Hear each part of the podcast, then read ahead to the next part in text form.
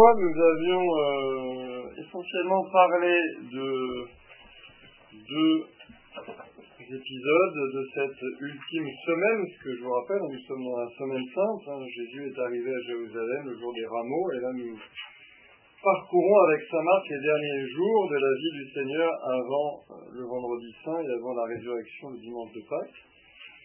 Et nous avions vu tout spécialement deux épisodes. D'une part, euh, le figuier desséché parce que maudit, ce figuier devant lequel Jésus et les apôtres étaient passés en allant de, de Béthanie au temple de Jérusalem. Et nous avions mis cette malédiction du figuier en rapport avec les marchands chassés du temple en disant que finalement c'était un signe prophétique pour décrire ce qui se passait au temple où il y avait encore les feuilles, il y avait encore les apparences, mais il n'y avait plus de fruits puisque tous ceux qui étaient dans le temple, eh bien, finalement, euh, marchaient un peu pour eux-mêmes. Finalement, ils ne cherchaient plus tellement à honorer Dieu, mais à garder des places, à assurer un commerce, à garder euh, une forme de notoriété publique, mais tout ça était intérieurement, en tout cas, déconnecté de ce pourquoi c'était fait, à savoir l'adoration et le culte, un peu comme ce figuier qui a des feuilles, mais qui n'a plus de fruits. Nous étions aussi arrêtés à la caverne de brigands, citation de Jérémie, pour dire que les brigands, c'est pas, pas vraiment ceux qui euh, faisaient de l'escroquerie financière, comme on aurait pu le penser avec l'évocation des marchands, mais c'était surtout ceux qui n'ont pas de parole, ceux qui sont doubles, et comme ces hommes du temple qui finalement, eh bien, extérieurement honorent Dieu, mais en fait à l'intérieur s'honorent eux-mêmes. Et puis, dans un deuxième temps, nous étions pas mal arrêtés sur la parabole euh, des vignerons homicides, puisqu'elle est vraiment euh, centrale, elle est vraiment euh, très évocatrice, puisqu'elle retrace toute l'histoire du salut jusqu'à la mort du Seigneur qui est poussé hors de la vigne qui est Jérusalem et qui est mis à mort, lui, le, Fils bien-aimé. Donc nous avions dit voilà, qu'elle a annoncé évidemment ce qui allait se passer le, le vendredi saint et le dimanche de Pâques que la pierre ont rejeté les bâtisseurs est devenue la pierre d'angle, donc c'est une parabole de croix et de gloire.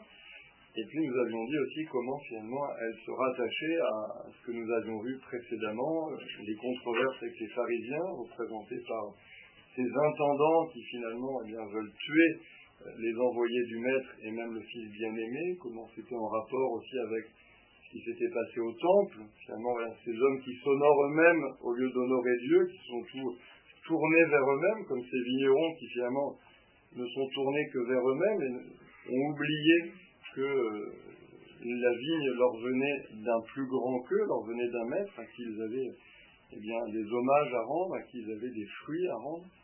Et puis commence cette parabole des vignerons homicides aussi rappeler les rameaux, puisque la, citation que Jésus prend à la fin de la parabole, la pierre d'angle rejetée par les bâtisseurs, eh bien, elle vient du psaume 117, et donc ce psaume justement qui était le psaume des rameaux par excellence, avec les acclamations Hosanna et les pèlerins qui tiennent les rameaux dans leurs mains. Donc, il y avait cette idée que ce psaume était à la fois un psaume d'allégresse, hein, qui disait cette joie des pèlerins arrivant au temple, et puis il était aussi un psaume de croix, puisque la pierre, certes, elle sera la tête de l'angle, mais elle est aussi rejetée par les bâtisseurs. Donc voilà, il y aurait beaucoup à dire encore sur cette parabole des vignerons homicides, mais euh, j'espère que ces quelques mots vous auront rappelé euh, le sens principal de ce que nous avions développé et comment aussi ça s'applique à nous-mêmes, c'est-à-dire que, que faisons-nous des dons de Dieu? Est-ce que nous nous recroquevillons sur les dons de Dieu? Est-ce que nous les considérons comme étant notre seule possession. Alors les dons surnaturels comme l'alliance, pour le cas des, pharisiens, comme la grâce, mais aussi des dons naturels, tout ce que nous avons reçu de Dieu, est-ce que nous pensons à lui en rendre les fruits comme de bons intendants ou est-ce que dans l'illusion, finalement, nous croyons que nous nous appartenons nous-mêmes, que notre vie se réduit à, aux horizons de, la vigne, aux clôtures de la vigne, et puis qu'au-delà de la clôture, il n'y a rien, il n'y a, pas a pas ce maître à qui nous devons hommage. Voilà, donc évidemment, c'est aussi une question pour nous, cette parabole des vignerons homicides, que je vous avais invité d'ailleurs à, relire, parce qu'elle voilà, est tellement riche qu'il faut la lire et la relire.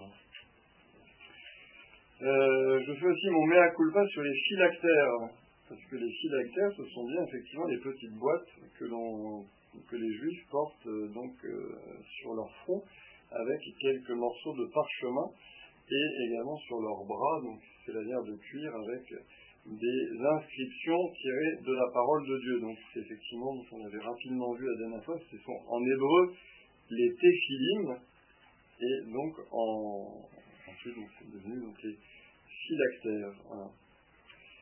Et les franges, euh, ce sont les tzitzit.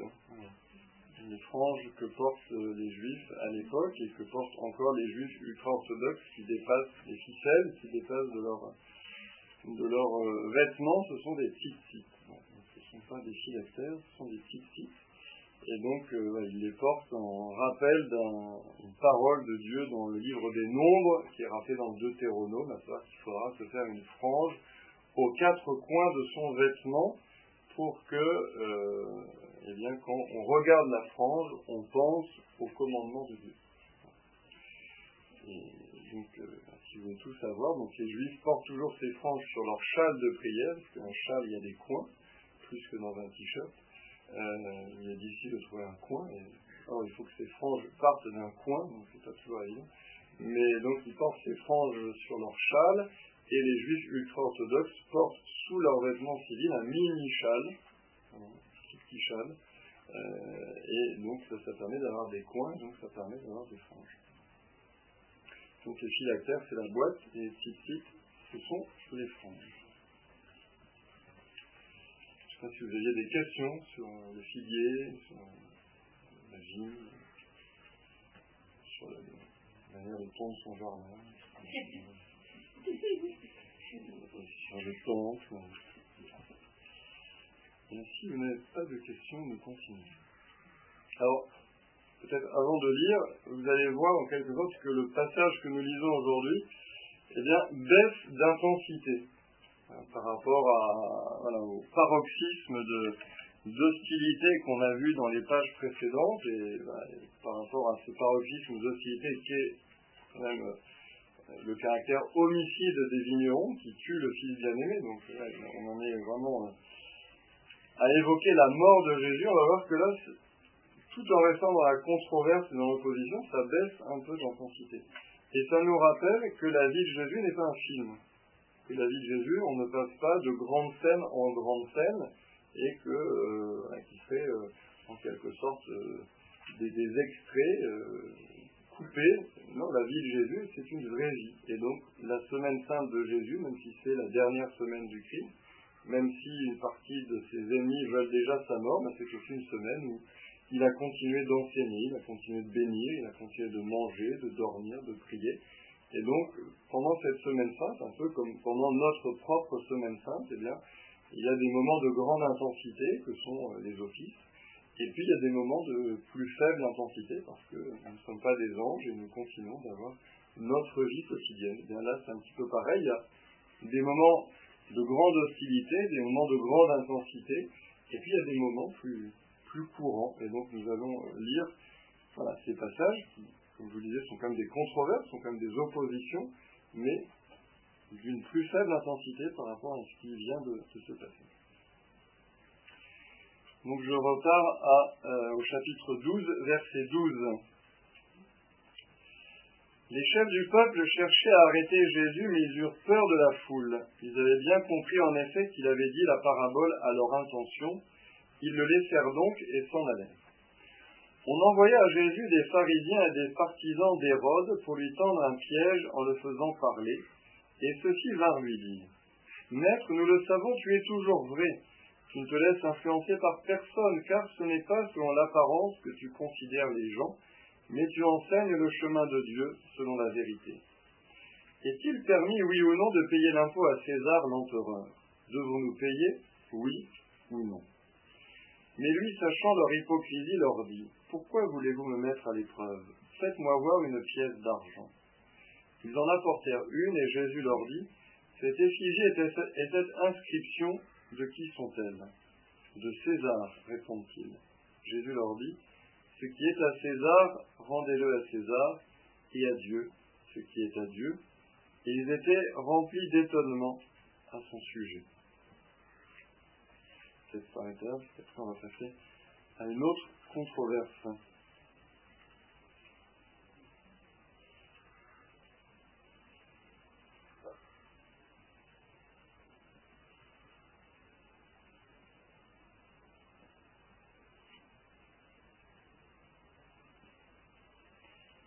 C'est un passage qui est bien connu.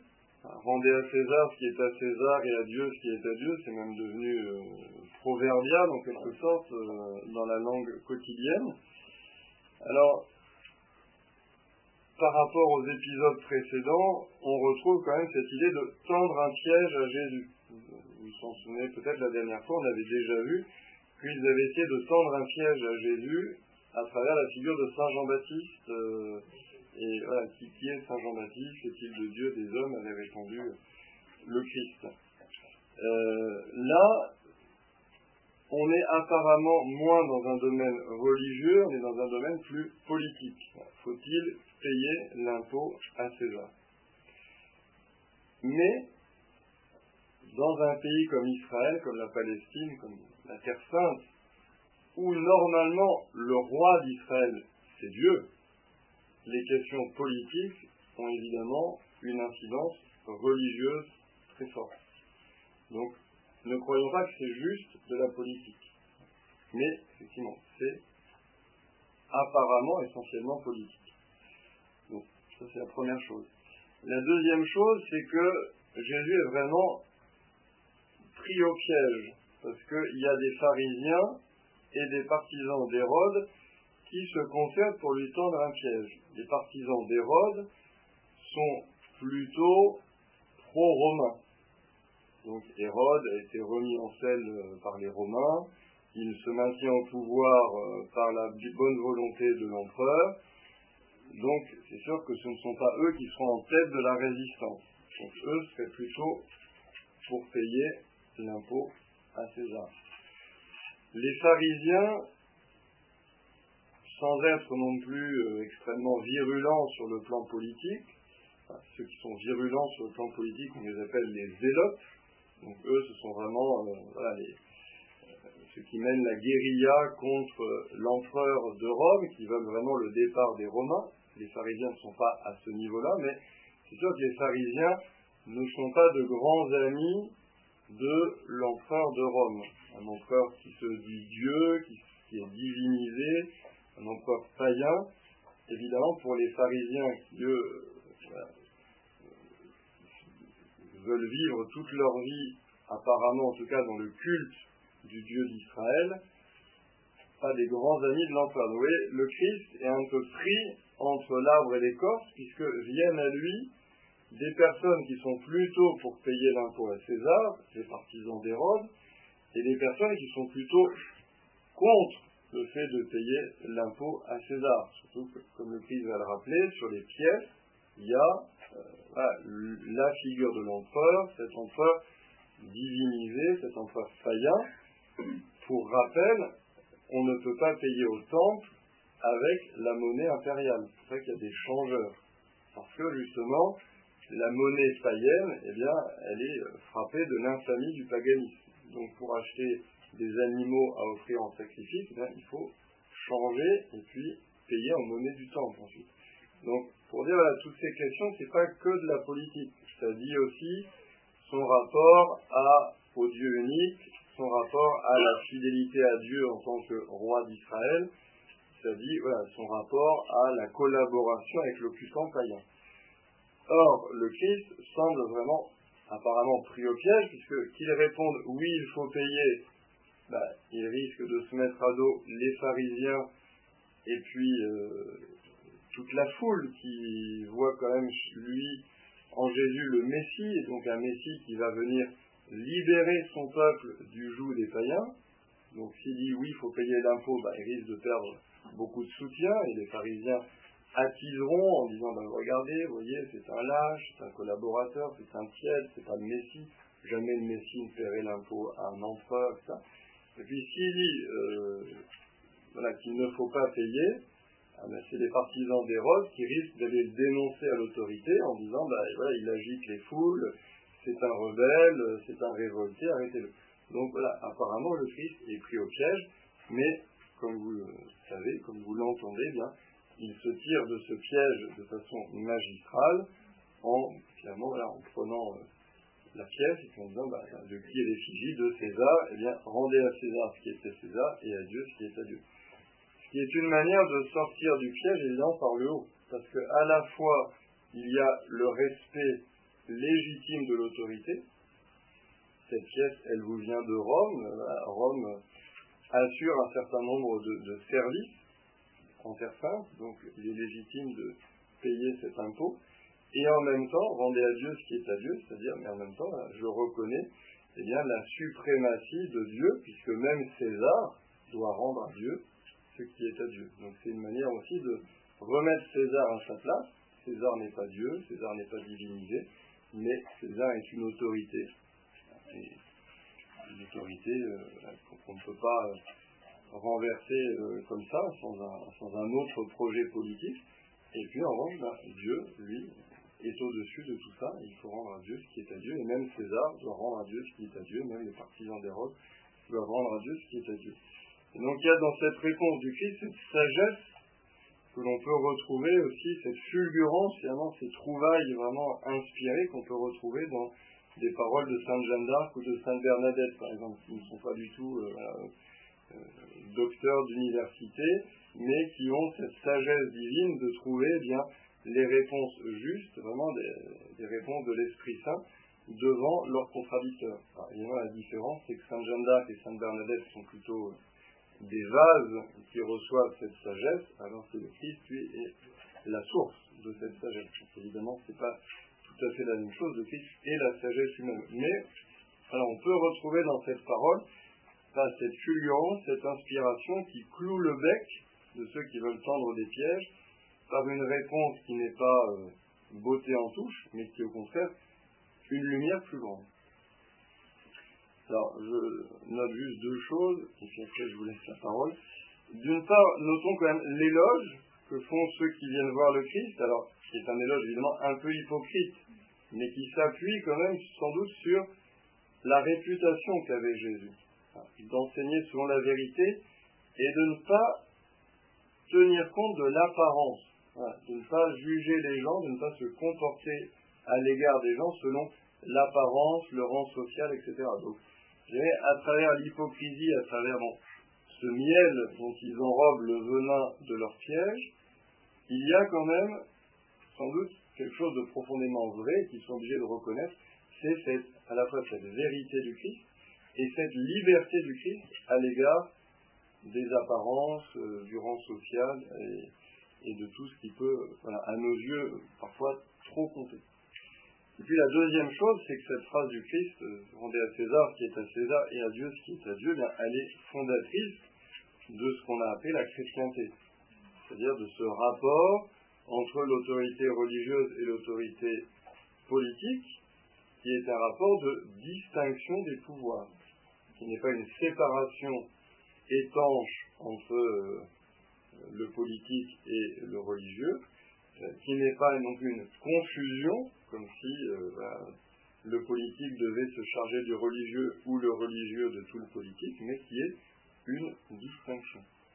Une distinction dans l'ordre, puisque, euh, comme je disais, César doit aussi rendre à Dieu ce qui est à Dieu. Donc le politique doit aussi rendre au religieux ce qui est au religieux, puisque la finalité du politique est temporelle, alors que la finalité du religieux est éternelle, donc une finalité plus grande de l'autorité religieuse par rapport à l'autorité politique.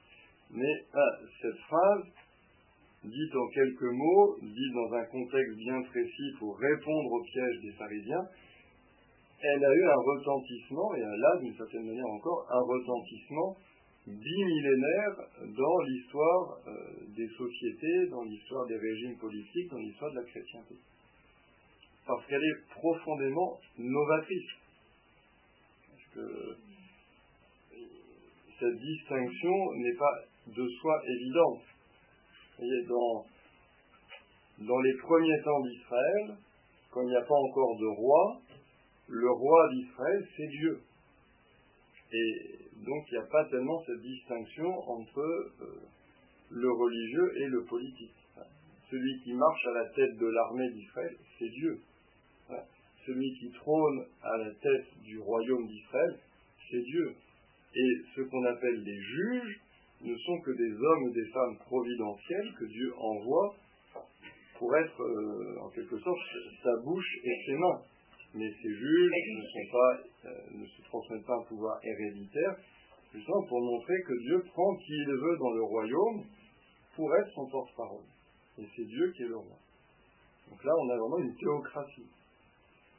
Et à l'exact contraire, ce qu'on disait de l'empereur, l'empereur, lui, est divinisé. Donc à Rome, on a l'exact contraire. C'est pas Dieu qui est le roi et le religieux qui s'empare du politique, on a le politique qui s'empare du religieux.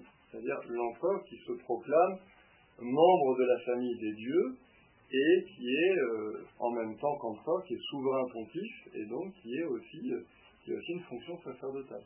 Donc, c'est pas évident, cette phrase du Christ, elle est profondément novatrice, et elle va euh, ouvrir petit à petit eh bien, un régime politique, sera la chrétienté, qui est euh, original dans cette distinction des pouvoirs. Et notre terrible laïcité eh bien, est une espèce de fille devenue folle de cette chrétienté. Puisque là, on a tellement distingué qu'on en est venu à séparer. Mais tous les tenants de la laïcité qui n'ont euh, pas de mots assez euh, venimeux contre l'Église oublient qu'en fait, euh, s'ils sont laïcs, c'est parce qu'ils viennent de la chrétienté. Il y a beaucoup moins de laïcs en Arabie saoudite. Et même les, et s'il y a beaucoup de laïcs en Israël, c'est parce qu'ils sont passés par cette grande machine de la chrétienté pendant des siècles et qui sont revenus ensuite Les, juifs laïcs sont plus une, une résurgence finalement de l'Europe que d'Israël lui-même. Donc là, pour dire comme cette phrase, elle est absolument euh, fondatrice. Je ne sais pas si vous voulez réagir sur ce passage, sur ce que je viens de dire. Donner une consigne de vote pour les élections.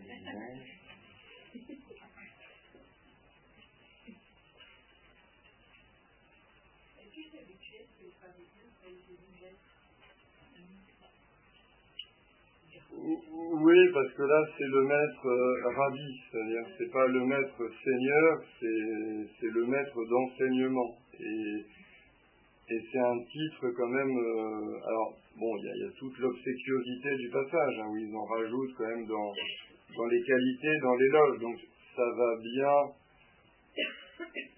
Ça va, c'est bien en, harmonie avec le passage, c'est-à-dire de lui donner un titre un peu honorifique pour. Euh, pour le flatter et pour mieux le l'attirer dans le piège.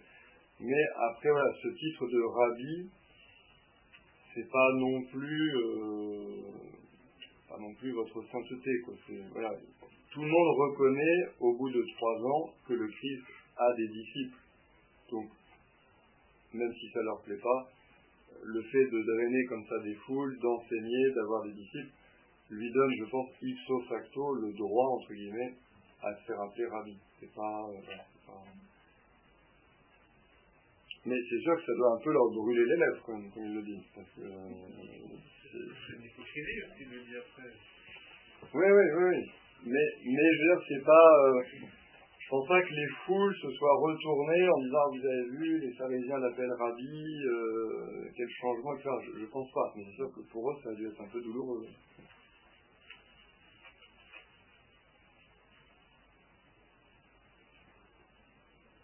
Pas de questions sur euh, César, Dieu?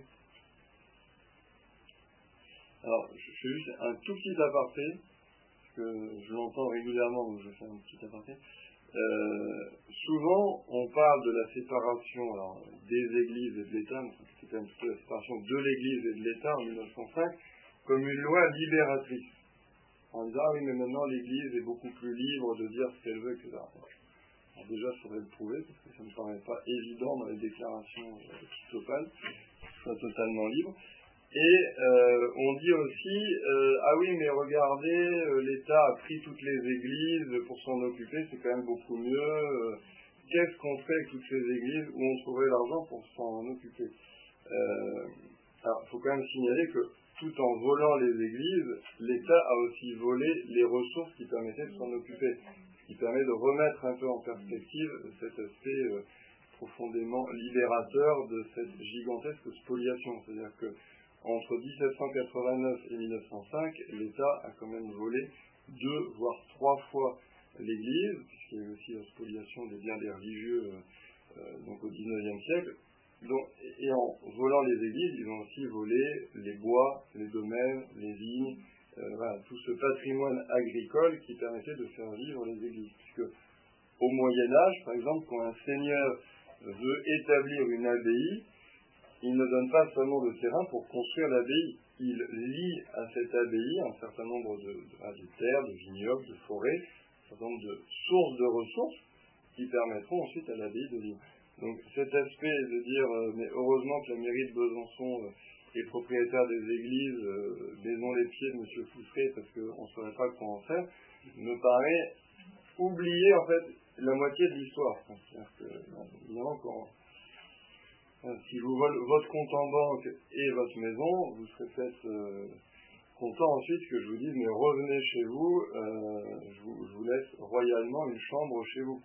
Mais c'est sûr que si je vous ai volé toutes vos ressources par ailleurs. Les, églises après la séparation de l'État n'appartiennent quand même n'appartiennent pas à la nation. Non, alors les églises construites après 1905, elles appartiennent à, au diocèse. Oui, alors effectivement, à Besançon, il y a beaucoup d'églises en fait qui appartiennent au diocèse, parce qu'il y a une, grande. Euh, comme la ville s'est étendue aussi, il y a beaucoup d'églises comme bah, le Sacré-Cœur, euh, donc Saint-Philippe, Saint-Joseph, euh, donc effectivement Saint-François d'Assise à Sanoise, Saint-Jean Bosco, Notre-Dame du Foyer. La moitié de Saint-Martin. Oui, alors, il y avait une église avant 1905 qui a été rallongée après. C'est pas qui est son statut du coup qui... Je pense que c'est pour ça qu'il est bloqué les travaux depuis longtemps. Ah, voilà. Je ne sais pas qui doit payer. C'est un gendarme, il a clocher. Ça. Ah, l'échappe Je je sais pas, je crois qu'ils ouais, je crois qu'ils sont pas très je crois que la mairie n'est pas très passionnée par cette église aussi. Hein. C'est aussi pour ça que c'est bloqué, c'est que, que ça, comme elle n'a pas d'argument architectural à faire valoir, la mairie ne met pas tellement d'argent. Euh. Je pense que c'est ça aussi. Je crois qu'ils mettent pas beaucoup d'argent dans aucune église. Ah, ils mettent euh, 3 millions dans Saint-Pierre quand même. Donc, euh, ah oui, c'est encore pas plus. C'est vraiment ça a été voté au conseil municipal. Ah oui, ça a voté. Bon. Et honnêtement, alors pour le coup, à la Madeleine, ils ont mis énormément d'argent. Le toit, l'orgue, la façade. Après, bon, proportionnellement, je ne sais pas. Avec nos impôts, oui, oui, mais bon, tout, tout est avec, tout est avec euh, nos impôts. Comme le. Oui, comme, oui, c'est sûr que l'argent ne sort pas de.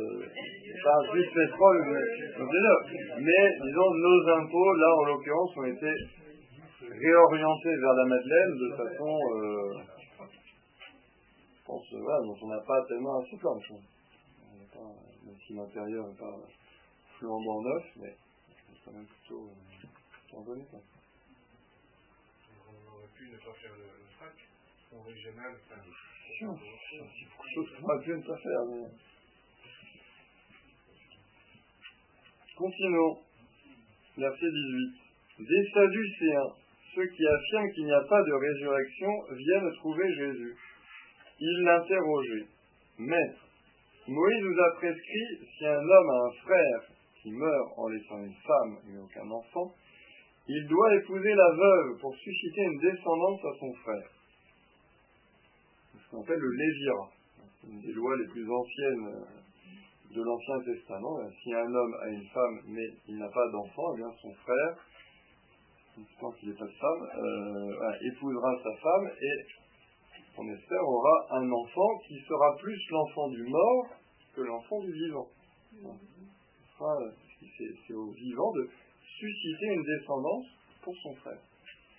Cette loi étant extrêmement importante, je hein, euh, dans les tout premiers temps de l'Ancien Testament, quand l'idée de résurrection des morts n'est pas clairement en lumière. Cette idée d'une vie éternelle bienheureuse n'est pas du tout évidente pour les premières générations d'Israélites, et même elle ne sera pleinement évidente que, on va dire, après l'exil à Babylone. Donc après l'exil, donc l'exil 587, le retour à peu près 510. Donc, et elle ne sera vraiment très clairement exprimée que dans le livre de la sagesse qui est du deuxième siècle avant Jésus-Christ. Vous voyez que cette idée qui nous nous paraît absolument centrale dans notre religion, qui nous paraît absolument évidente, enfin elle est évidente parce que le Christ est ressuscité, et, et que la résurrection du Christ et son entrée dans la gloire est le cœur de la foi chrétienne. Mais donc il faut bien se mettre en perspective, pendant des siècles et des siècles, pour les Juifs, cette idée de résurrection des morts n'est absolument pas évidente. Alors, ils croient à une vie dans l'au-delà, mais une vie qui est une demi-vie, une vie d'ombre, une vie euh, un peu fantomatique, dans le shéol. On est une ombre. On est euh, une espèce de, royaume des morts. Alors, euh, de ce fait-là, ça, a beaucoup d'implications, et notamment celle qu'on survit de la façon la plus glorieuse dans ses descendants. Et donc si on n'a pas de descendants qui pourront vous nommer en disant qu'ils sont euh, Moïse, fils euh, euh, de Ruben, eh bien, si Ruben n'a pas de fils, eh bien, s'il n'y a pas de généalogie où il apparaît, eh bien, il va disparaître. Il va disparaître de la terre des vivants. Et il n'aura qu'une demi-vie dans le royaume des morts. Alors, bon, tout ça, évidemment, est très loin de notre perspective chrétienne, mais il faut se remettre dans cette idée-là, et donc comprendre à quel point c'est important d'avoir une descendance. Donc, à quel point, euh, on, le, sait bien, la stérilité, le fait de ne pas avoir d'enfant, est vécu comme vraiment une profonde malédiction pour ces gens-là. Donc, Abraham et Sarah, euh, Anne, la, mère de Samuel, on voit bien euh, combien c'est une, une peine, parce que si on n'a pas de descendance, on va disparaître. Alors, évidemment, nous, dans notre perspective, c'est totalement différent, mais c'est leur perspective. Et donc, si un homme n'a pas eu d'enfant, eh bien, son frère, euh, voilà, euh, eh bien, euh, se retroussera les manches, ira voir sa belle-sœur et fera son office pour lui susciter une descendance. Mais, oui, c'est tribal, mais, mais, la descendance du, du, vivant sera plus la descendance du mort que la femme. Ce qui peut expliquer aussi la différence de généalogie de Jésus. Il n'y a pas toujours les mêmes noms entre la généalogie chez Saint Matthieu et chez Saint Luc. A pas toujours les mêmes noms parce que euh, on peut avoir deux pères. On peut avoir le père selon la chair, celui qui vous a vraiment conçu, et le père selon la loi, c'est-à-dire celui qui est mort, mais qui est quand même réputé le père parce que son frangin eh lui a suscité une descendance. Et donc il est nommé dans la généalogie. Donc il pouvait y avoir comme ça la généalogie réelle et la généalogie légale. D'où euh, différence de nous. Donc Maître Moïse nous a précisé, hein, je ne vais pas le dire, donc il y avait sept frères. Le premier se maria et mourut sans laisser de descendance. Le deuxième épousa la veuve et mourut sans laisser de descendance. Le troisième pareillement, et aucun des sept ne laissa de descendance. Et en dernier, après eux tous, la femme, qui était bien fatiguée, mourut aussi. À la résurrection, ben, enfin, c'est bien, elle est une bonne santé, parce qu'elle a survécu frères. À la résurrection, quand ils ressusciteront, duquel d'entre eux sera-t-elle l'épouse, puisque les sept l'ont eu pour épouse? Alors, il faut bien comprendre, il faut bien comprendre que les Sadducéens, donc là on a eu juste avant les pharisiens, donc les pharisiens ce sont ceux qui sont attachés à la loi, dont le lieu propre est la synagogue, qui est le lieu où on lit, on écoute, on commente la loi, donc ça c'est les pharisiens. Il y a eu les partisans d'Hérode qu'on appelle les Hérodiens, donc eux, ils n'ont pas vraiment de conviction religieuse, c'est plutôt des politiques. Et on a les Sadduciens, donc deuxième groupe, très important. Les Sadduciens, eux, ce sont plutôt les hommes du temple, les, hommes de Sadoc, c'est le prêtre. Donc ce sont les prêtres, les grands prêtres, ceux qui servent au temple et qui sont plutôt proches des Romains. Et les Sadduciens ont cette caractéristique qu'ils reconnaissent comme vraiment canoniques, comme vraiment inspirés par Dieu, uniquement les tout premiers livres de la Bible.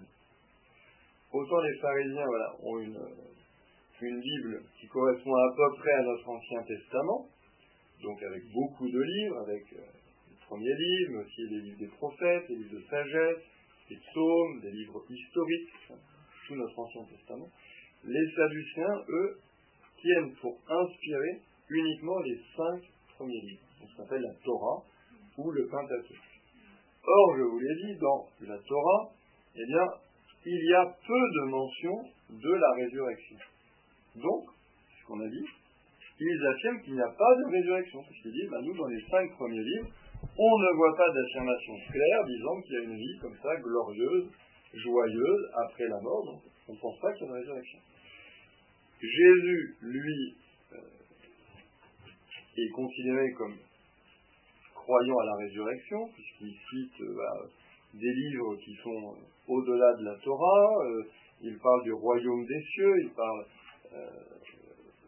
de, la vie après la mort, puisqu'il dit, voilà, vous aurez le centuple en cette vie et la vie éternelle.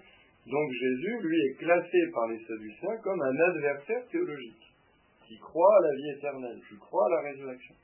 Donc ils vont essayer de le coincer. Et il le coince donc avec cet exemple. En disant, bah, toi qui crois à la résurrection, bah, explique-nous alors. comment cette loi de Dieu, qui elle est vraiment elle dans le Pentateuque, cette loi du Lévira, comment Dieu aurait pu demander ça alors qu'il va y avoir embouteillage dans la vie éternelle? S'il y avait une vie éternelle, parce qu'il y aura une femme et puis autour euh, sept hommes qui vont se la disputer dans le ciel.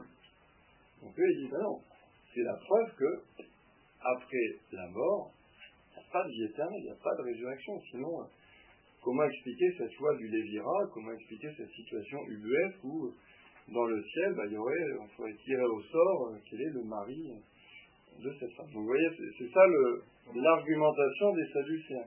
De dire là. Hmm comment on retourne nos affaires? Comment euh, ils vont se croiser, ah, tiens c'est ma femme, mais non, c'est la mienne là-bas, là, c'est la mienne. Et cette frangin sur un banc, t'as vu ma femme Bah, c'est la mienne. moi je lui en premier. Ah mais moi elle a vécu 10 ans avec moi, elle a vécu 3 ans. Alors, Puis elle dit des mecs qu'elle était pas heureuse avec toi. Donc, donc les Sadduciens jouent là-dessus en disant il y a un truc qui est, béton, c'est le Lévira, c'est dans le Pentateuque, et on ne voit pas comment c'est conciliable avec ce que vous, vous dites, la résurrection, dont on ne trouve pas de traces dans le Pentateuque. Donc, qui ne croit pas à la résurrection ne croit pas plus ni à la réincarnation, ni à notre vie, en fait. Si non. ils sont automatiquement le Sheol, ce n'est pas une vie euh, Alors, eux, oui, eux, ils croient au Sheol, je pense, c'est des Sadduciens. Le Sheol, ce n'est pas une vie équivalente. Non. Donc pourquoi il se pose la question? De quoi? C'est pourquoi c'est En fait, il, peut pas, il se pose une question à laquelle il ne croit pas en fait. Ah non, c'est pour montrer à Jésus que sa position est absurde. De dire, toi qui crois à une vie éternelle euh, bienheureuse, où on sera vraiment des, des vraies personnes, etc., Comment peux-tu croire à cette vie Puisque là, on te montre un cas qui, rend euh, euh, insoluble la. Parce que dans le chiol, comme on est tous des fantômes, enfin, fantômes entre guillemets, bon, on est euh, sept maris, huit maris, de toute façon, on est une ombre qui passe. la question ne, se pose pas tellement d'avoir un mari. C'est aussi la question comment, à quel âge on sera comment on sera présenté euh, à 50 ans, à 20 ans, à 30 ans, euh, Est-ce qu'un bébé qui, qui, meurt au bout de, bout de, quelques heures aura fœtus, mmh. euh, voire euh, c'est vrai que c'est difficile à, parfois à se... Ah oui, c'est bien sûr difficile à imaginer, oui, parce que... les gens qui, qui, naissent malheureusement expropriés, qui, qui montent des mains, comme on en parle beaucoup ce on parle de société éternellement sans main. Oh non, non, non, non. On peut se poser quand même aussi des questions. Hein. C'est une chose que parfois me, me, me, me perturbe, parce qu'elle me dit, euh, c'est dur à ah ben, bien sûr, c'est difficile à imaginer parce que c'est un monde qui est quand même radicalement différent du nôtre, puisque c'est le monde de Dieu. Donc c'est sûr que c'est un monde euh, dans lequel nos repères d'espace, de temps euh, euh, seront totalement transfigurés. Et le fait que les apôtres et les saintes femmes ne reconnaissent pas Jésus ressuscité d'emblée, mais qu'il faille souvent une parole ou un geste de Jésus pour les introduire dans la foi, montre qu'il y a, il y a cet, écart. Jésus ressuscité euh, n'est pas reconnu parce qu'il ne fait plus partie de notre monde comme il en faisait partie avant la passion et avant la résurrection. Donc il y a effectivement cet écart et je trouve qu'on peut prendre cette image que m'avait donnée mon père spirituel du bébé qui est dans le ventre de sa mère par rapport à la vie euh, une fois l'accouchement réalisé, bah, ah, c'est l'entrée dans un monde et dans une vie radicalement nouvelle. Et ce bébé, bon, évidemment, on ne peut pas tellement lui parler, mais si on essayait, s'il avait une conscience et qu'on essaie de lui décrire ce qu'il va vivre une fois sorti, euh, sans doute que ça n'éveillerait pas grand-chose, parce que lui qui est dans l'utérus, pris dans le liquide, etc., si on lui dit bah, il y aura un soleil, il y aura de la lumière, il y aura du bruit, il y aura de la verdure, etc., ça n'éveillerait pas grand-chose pour lui. Donc, et pourtant, malgré toutes ces différences, eh bien, le bébé qui sort du ventre de sa mère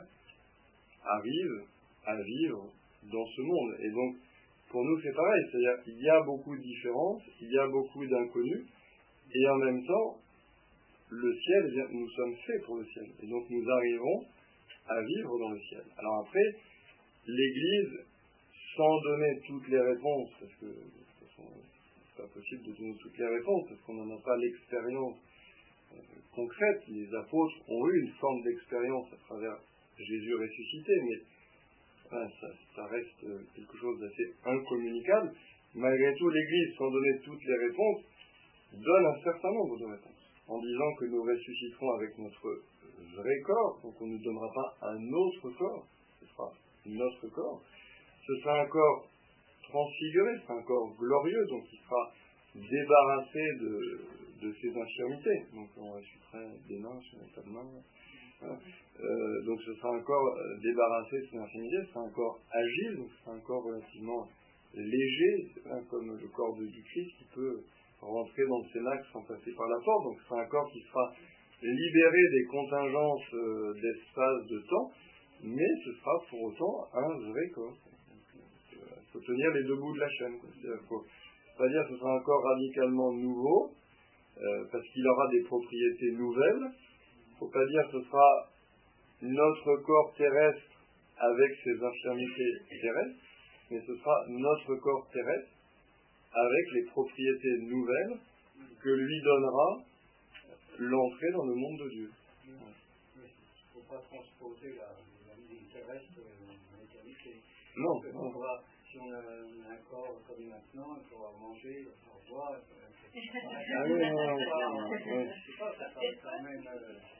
Non, non, mais le, le, le Christ, après sa résurrection, ne mange pas parce qu'il a besoin de manger il mange pour offrir un espace de communion, pour offrir un moment de, d'intimité avec ses apôtres. Mais en tant que tel, il n'a plus besoin de manger. Il a notre temps de rapidité. Ah non, puisqu'on participera à, à l'éternel présent de Dieu.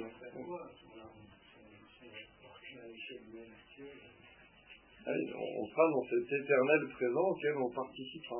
Donc il n'y aura plus de succession.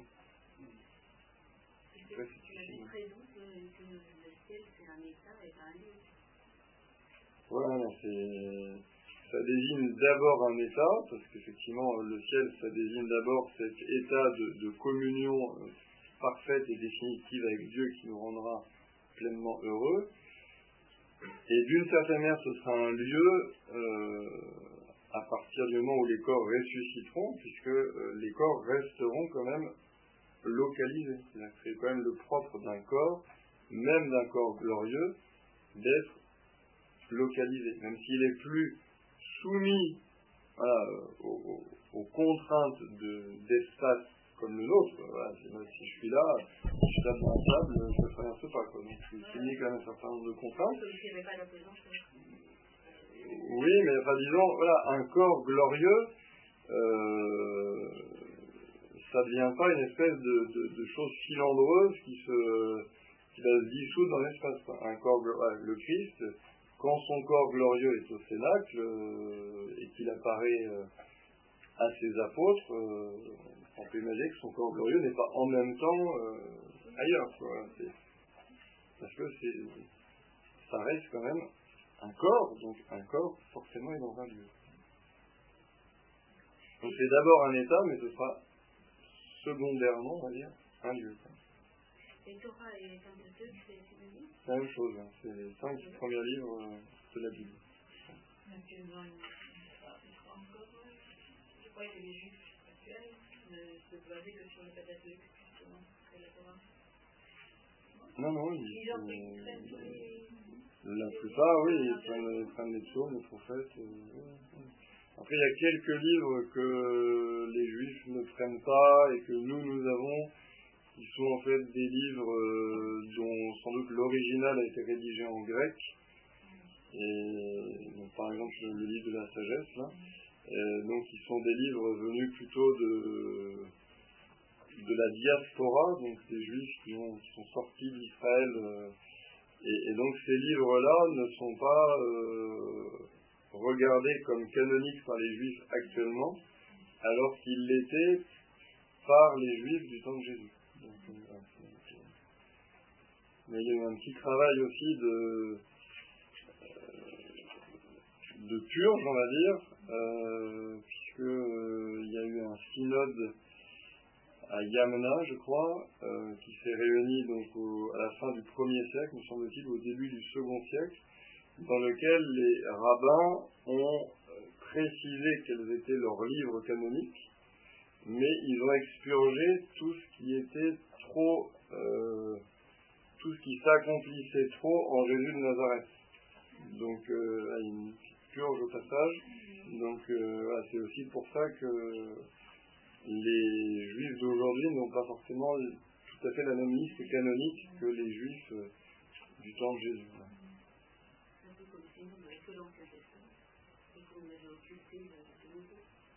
Euh, oui, même je pense qu'ils ont fait une, petite purge dans les livres de l'Ancien Testament sur les prophéties. Euh,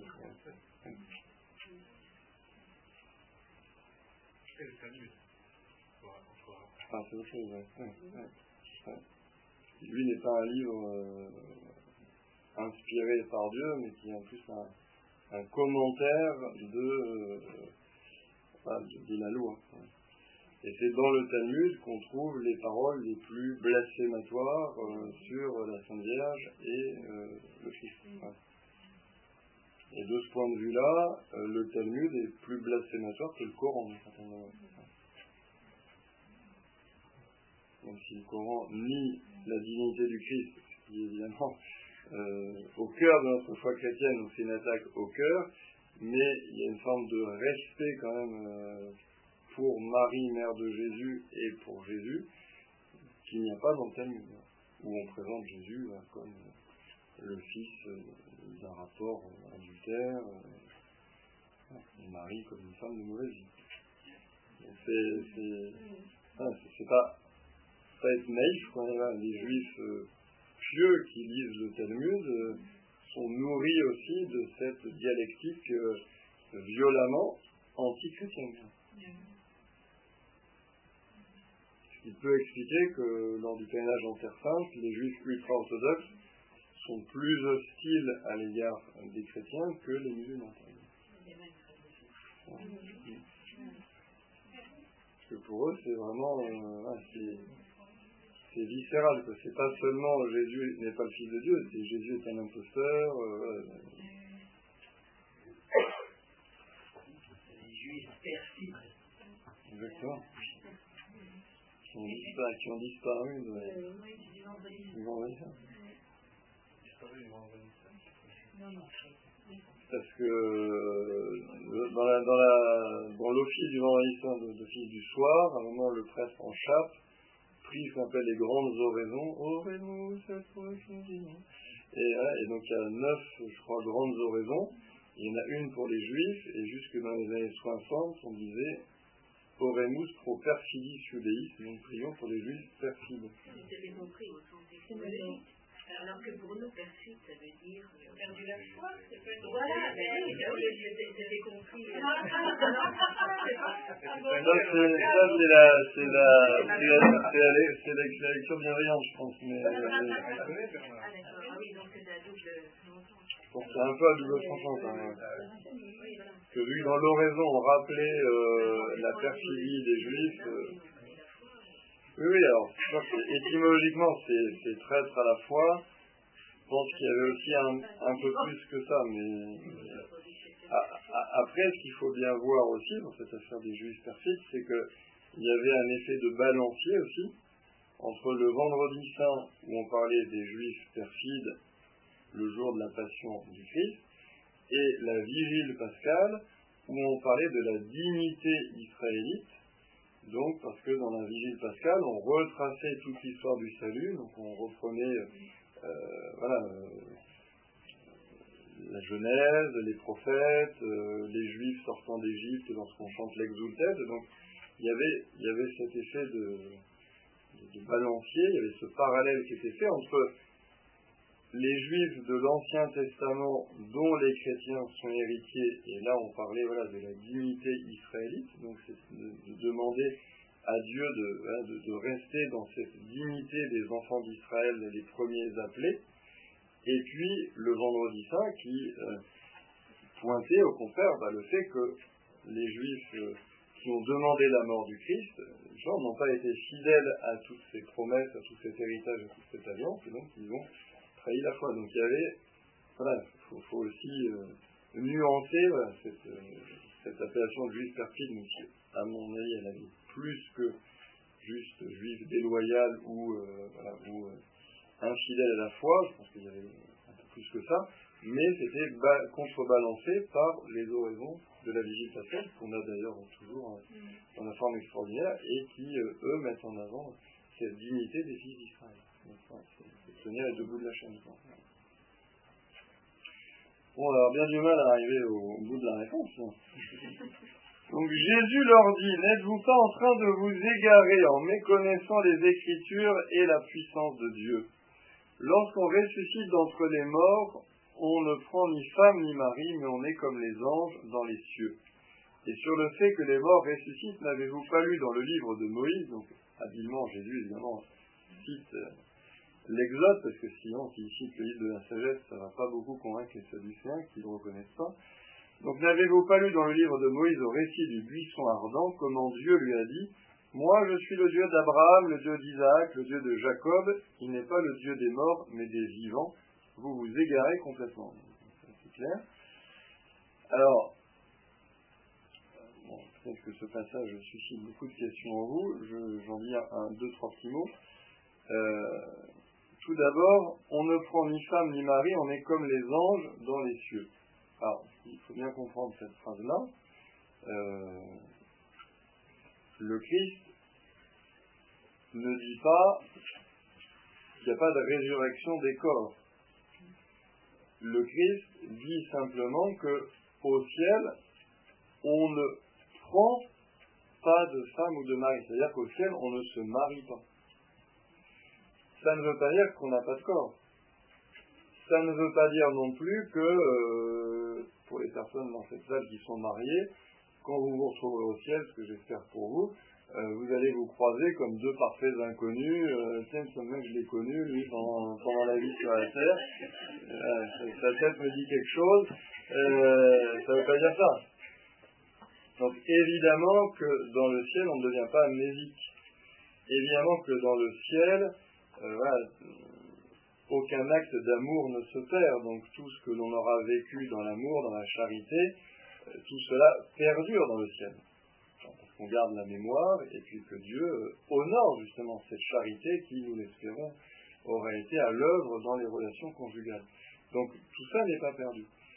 En revanche, voilà, on quitte le régime terrestre du renouvellement des générations et de l'accroissement du nombre des élus.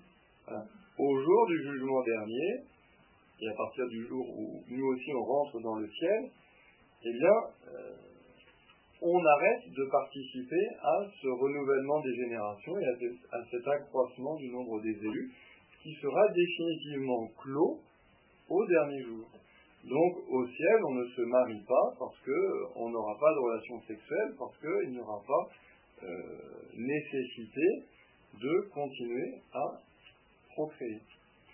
Et on n'aura pas de relation sexuelle parce que les relations sexuelles et l'union conjugale, de façon plus générale, sont d'une certaine manière l'image de l'amour de Dieu époux pour son peuple qui est comme son épouse, de l'amour du Christ époux pour son Église qui est l'épouse, et donc, euh, je dirais, l'image, eh bien, d'une certaine manière, euh,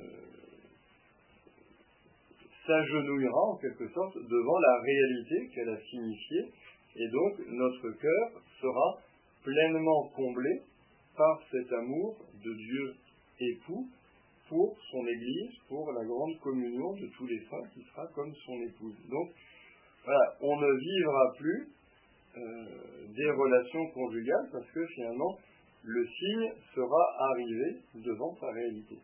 Mais je dirais, c'est pas, euh, pas pour euh, jeter quelques doutes ou quelques discrédits sur une conjugale conjugale, parce que on dit la même chose de la messe. Au ciel, on ne célèbre plus la messe. Parce que la messe, c'est justement la promesse, c'est le signe sacramentel de cette union de Dieu et de l'homme. Et comme cette union sera sans voile, eh bien, le voile de l'Eucharistie n'aura plus lieu d'être dans le ciel. Donc, vous voyez, il y a tout un, beaucoup de, de, réalités qui constituent notre vie ne seront plus les mêmes ou ne seront plus vécues de la même manière dans le ciel, non pas parce que ces réalités-là, euh, oh, elles seraient un peu terrestres, elles seraient un peu bizarres, elles seraient un peu euh, objet de soupçons et de doutes, pas du tout, mais c'est qu'elles sont les signes d'une réalité plus grande qui est l'union de Dieu et des élus dans le ciel, et que lorsqu'on pénètre dans la réalité, eh bien, le signe, vous disiez, s'agenouille devant la réalité et, euh, d'une certaine manière, recule d'un temps. Donc, ce que le Christ veut dire dans cette phrase, ça ne veut pas dire donc que on s'ignorera entre euh, mari et femme, ça ne veut pas dire qu'on n'aura pas de corps, mais ça veut dire qu'on ne continuera pas à se marier, puisque bah, le nombre des élus sera terminé, sera fixé, et puis ça veut dire que le mariage, les relations sexuelles, qui sont images, comme dit Saint Paul, de l'amour du Christ et de l'Église, eh bien, euh, se, mettront euh, au service de la réalité qu'elles signifiaient, et donc elles, reculeront d'un temps, en quelque sorte, pour laisser place eh bien, à la réalité définitive qui est l'union du Christ et de ses élus. Ça va?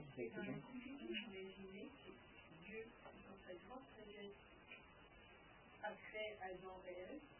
Mmh. Il n'avait pas en fait la vision béatifique. Mmh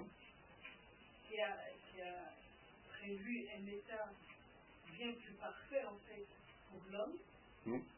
Et en même temps, imaginez qu'il y a une fin, il n'y a plus de nouveaux enfants en fait pour Dieu. Je